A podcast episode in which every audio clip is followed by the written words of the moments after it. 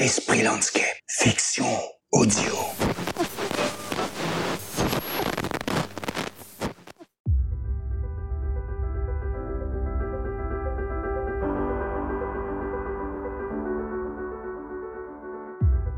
Bonjour à tous, soyez les bienvenus dans les docu-fictions de Esprit Landscape Fiction Audio. Si je vous dis Marianne Thérèse Ombline Gonneau Montbrun, très peu d'entre vous seraient capables de me dire qui elle était, sauf une poignée d'érudits. Mais si je vous dis Madame Desbassins, j'en suis sûr que vous voyez qui c'est.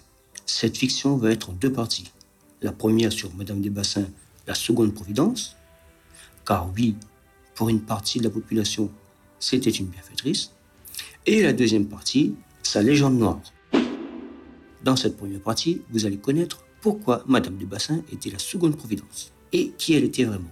Marianne-Thérèse Ambline, Gonneau Montbrun, connue sous le nom de Madame de Bassin, est née le 3 juillet 1755 à Saint-Paul et décédée le 4 février 1846, soit deux ans avant l'abolition de l'esclavage à La Réunion.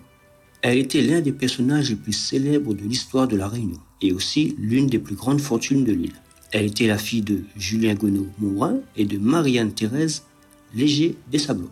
Issue d'une famille riche, sa mère décédée en accouchant, elle hérite du domaine familial et grandit à Belmen, dans les Hauts de Saint-Paul, dans l'ouest de l'île. Elle reçoit une éducation stricte et chrétienne. Marie-Anne-Thérèse Ombline était mariée à Henri Paulin Panot, des Bassins. Sa vie d'épouse n'était pas celle dont pouvaient rêver toutes les jeunes filles de l'époque et encore moins de nos jours. Son mari était souvent en voyage d'affaires, en métropole. Elle était à la tête d'une grande plantation et aussi d'une immense fortune à la mort de son mari. Quant à sa vie de famille, elle n'a quasiment pas vu ses enfants grandir. Leur père les a envoyés en métropole pour leur éducation. Elle était remarquable par sa vision économique et savait s'entourer des personnes qui pourraient lui être profitables. Sa plus grande fortune reposait essentiellement sur la sueur des esclaves. Bien qu'elle est à la tête d'un système esclavagiste bien ancré dans la vie sociale, on dit d'elle qu'elle est une personne au cœur charitable. Dans sa maison de Saint-Gilléo, elle reçoit les gens malades ayant besoin d'air pur et de soins. Des officiers anglais faits prisonniers, les officiers français à l'autour capturés, et c'est ainsi qu'elle reçoit le titre de seconde providence. Par le gouverneur de l'île, le baron Milius, qu'elle a également hébergé. Elle participe grandement à l'économie réunionnaise en poursuivant le développement de la canne à sucre, en construisant des usines sucrières et négocie même avec l'étranger. Elle prend aussi les services de chimistes réputés pour améliorer la fabrication du sucre. En 1829, elle inaugure le Cornélie, un navire de haute mer à vapeur qu'elle a fait construire au chantier du Havre. Le Cornélie assure le transport des marchandises et des passagers entre Saint-Paul et Saint-Denis, chose qu'auparavant, ça prenait une journée et demie pour le faire. Madame Desbassins était aussi une fervente catholique. Elle construit en 1842 une chapelle destinée à sa famille et ses esclaves, non loin de sa maison de Saint-Gilléo, la chapelle Pointue. En 1817, outre l'image de chef d'entreprise, le visiteur Auguste Billard est frappé par celle de la bonne maman entourée d'une demi-douzaine de ses enfants et petits-enfants. Entre 1818 et 1820, Madame Desbassins héberge un autre voyageur de passage, le lieutenant de vaisseau Théophile Frappaz, qui laisse d'elle un portrait tout aussi élogieux. Cette respectable dame jouit dans toute l'île de la plus haute considération qu'elle doit moins à sa grande fortune qu'à ses qualités estimables. Frappaz tient aussi à savoir ce que les esclaves pensent d'elle. Et là, d'après les récits, je n'oublierai jamais l'expression d'une satisfaction et d'amour qui animait la physionomie de ces nombreux esclaves lorsqu'on leur parlait de leur bonne maîtresse qu'ils les appelaient leur mère. Je tiens quand même à dire que ces phrases aussi élogieuses été dites pendant le règne de Madame de Bassin.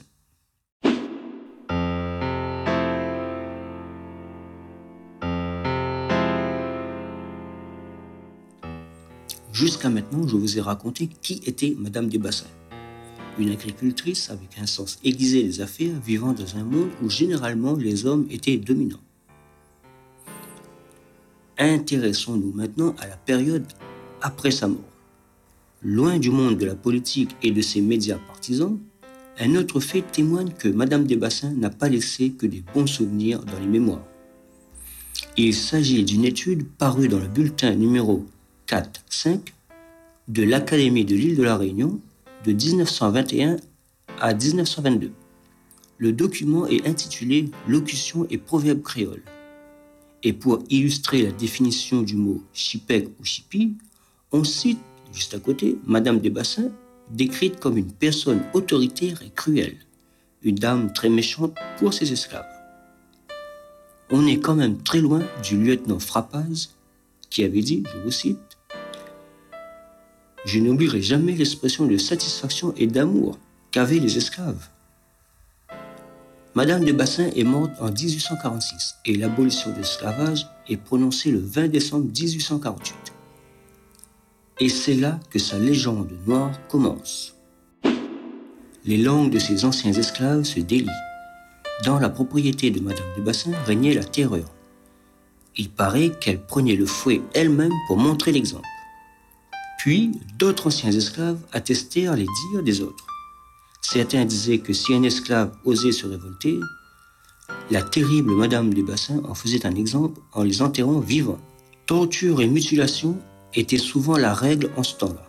Elle était très dure dans les exploitations de ses champs de café et le canne à sucre.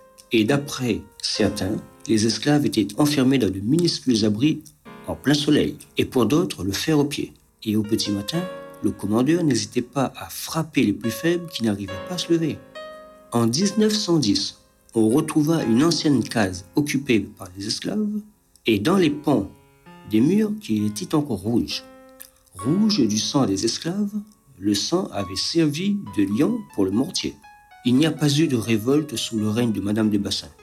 Mais il y a bien eu une révolte de la mémoire face à cette amnésie. Si l'histoire de Madame des Bassins a traversé le temps, c'est bien grâce à cette mémoire qui se transmet.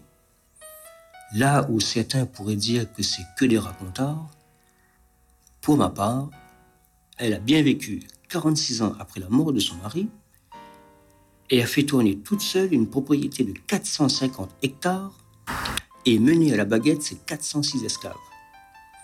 Si au jour d'aujourd'hui sa descendance était encore au pouvoir, elle ferait sûrement partie des 100 familles les plus riches de France, sans compter que son mari faisait partie de la franc-maçonnerie.